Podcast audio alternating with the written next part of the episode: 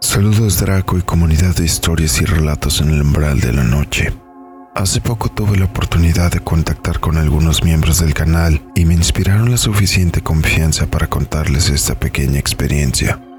Pónganse los auriculares, suban el volumen y apaguen la luz porque están a punto de escuchar historias y relatos en el umbral de la noche. Comenzamos.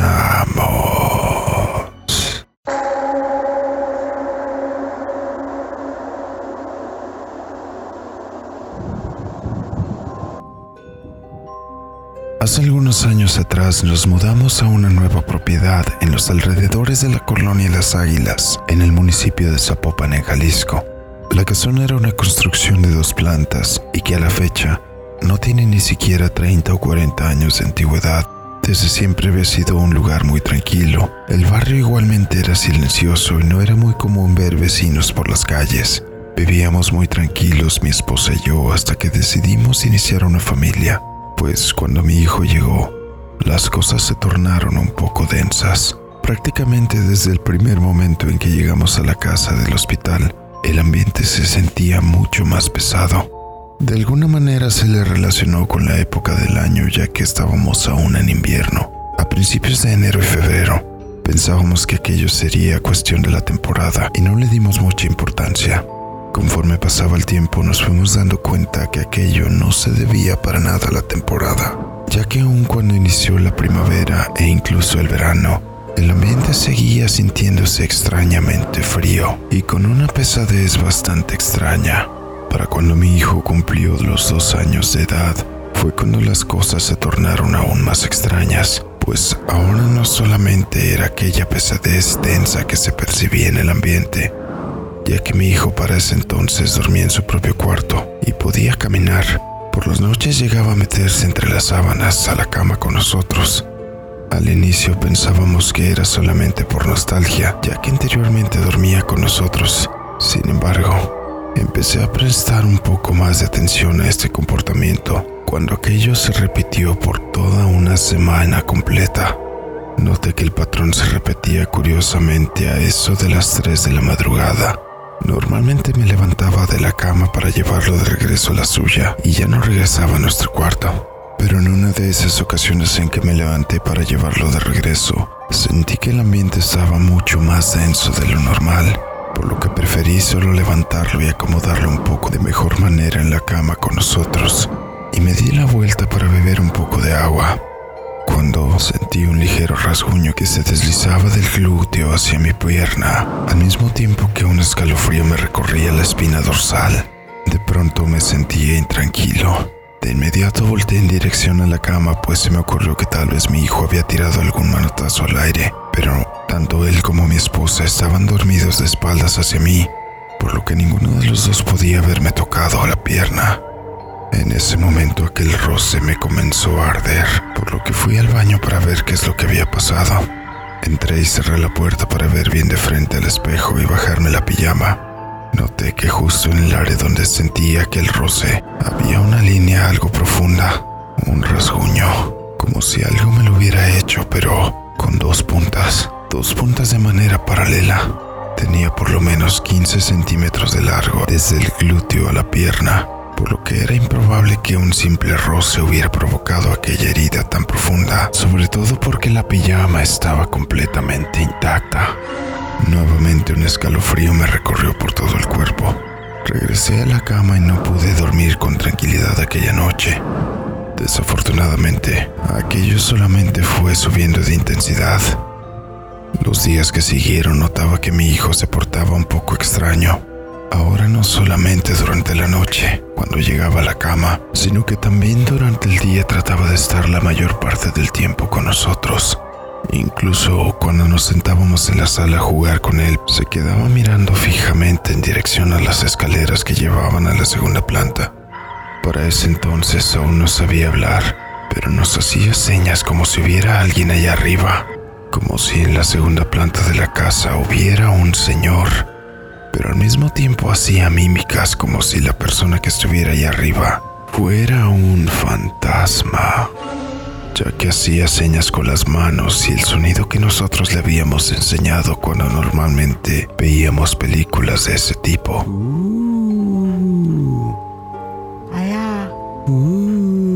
Ese tipo de actitudes fueron cada vez más constantes, ya que incluso no solo lo hacía con las señas, ahora también me señalaba a mí, queriéndome hacer ver que había alguien más junto a mí, como si otra persona me estuviera viendo fijamente o moviéndose alrededor de mí, pero haciendo ademanes de que esa otra persona parecía estar enojado.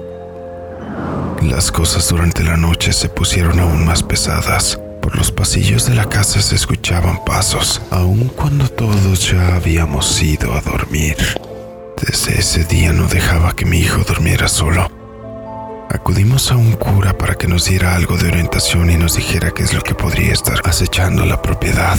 Cuando hablamos con el cura nos preguntó si realizábamos algún tipo de prácticas paganas la Ouija, el esoterismo o la brujería? Contestamos de inmediato que no, pues desde siempre fuimos parte de una familia muy creyente y devota de la religión católica, por lo que en realidad nunca estuvimos acercadas a ese tipo de prácticas en lo más mínimo. A los pocos días el padre visitó de nuevo nuestra casa para bendecirla y buscar que las cosas se pusieran un poco en su lugar. Pero igualmente desde que entró a la propiedad nos dijo que podía sentir que algo estaba profanando el lugar, pero que no podía saber exactamente qué sería, por lo que simplemente optó por darnos algo de agua bendita y algunas oraciones para que se aminoraran las cosas, mientras descubría qué es lo que podría estar ocurriendo en realidad. Y así lo hicimos. Por varios días las cosas lograron calmarse un poco, pero por las noches seguíamos bastante intranquilos sobre todo por lo extraño de la situación y de lo que ocurría por las tardes. Un fin de semana que me tocó descansar de trabajo, decidí dar un poco de mantenimiento a la maleza que se acumulaba en la parte de afuera de la casa, pues había algunas plantas que crecían en forma de guía que provocaban que la humedad se acumulara demasiado en la pared, que decidí podarlas y así aminorar el problema. Extrañamente, mientras realizaba dicho mantenimiento, Podía sentir una vibra muy pesada aún afuera de la casa, como si alguien me estuviera viendo desde la espalda.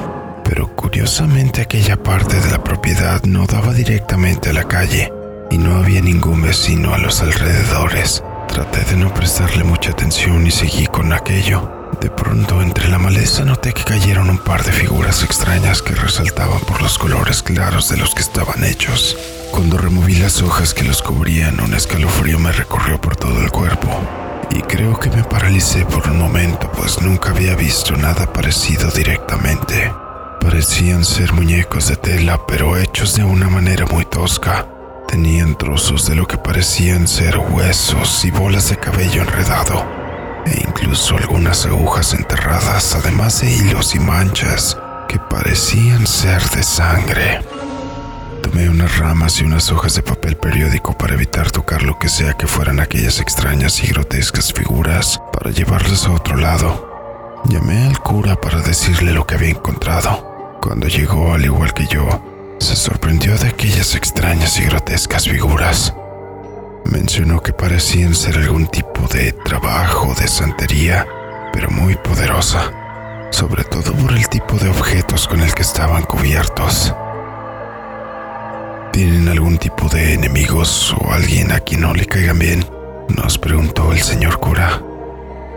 No, prácticamente no interactuamos con ninguno de los vecinos, le contesté. Finalmente, utilizando algunas hojas más de papel periódico como guantes, lanzó un par de bendiciones sobre los muñecos extraños y se los llevó al rincón más alejado del patio, haciendo un ritual con las figuras y algunas cosas que él mismo había llevado. Por la propia seguridad de mi hijo y de mi esposa, el padre no nos permitió acercarnos, por lo que los detalles de qué fue lo que hizo como tal no están a mi alcance por el momento. Solo puedo decirles que hubo fuego y unas llamas que se elevaron por lo menos dos metros de altura, acompañados de unos sonidos que parecían gritos de lamentos que me erizan la piel solo de recordarlos. Afortunadamente después de que el rito el ambiente se sintió mucho más calmado y mi hijo dejó de despertar a mitad de la noche, por lo que a los pocos días pudimos regresar a su habitación sin ningún tipo de inconveniente o incidente mayor. Ahora es un adolescente y hasta donde sé, no ha vuelto a ver ese tipo de entidades que captaba en aquellos tiempos. Gracias por compartir mi experiencia.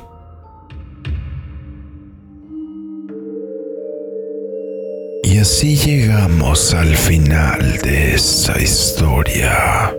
Bastante extraña la forma en que se pueden llegar a manifestar algunas entidades que algunas veces son atraídas por objetos con cargas de energía negativa. Déjame en los comentarios por qué crees que les dejaron aquellas figuras o con qué fin encaminaron aquellas energías negativas sobre esa familia. También en los comentarios nos puedes dejar tus experiencias o historias que quieras compartirnos. En la descripción puedes encontrar nuestras redes sociales para que nos apoyes y sigas en ellas, especialmente en YouTube, suscribiéndote, dándole un like y compartiendo para de este modo poder seguir trayendo más contenido en todas las plataformas. Te invito igualmente a que nos hagas llegar tus historias y sugerencias en nuestro correo electrónico dracotrx13 gmail.com Todas las historias son tomadas con respeto y en cuenta para nuestras futuras entregas, sin importar qué tan cortas o largas puedan ser.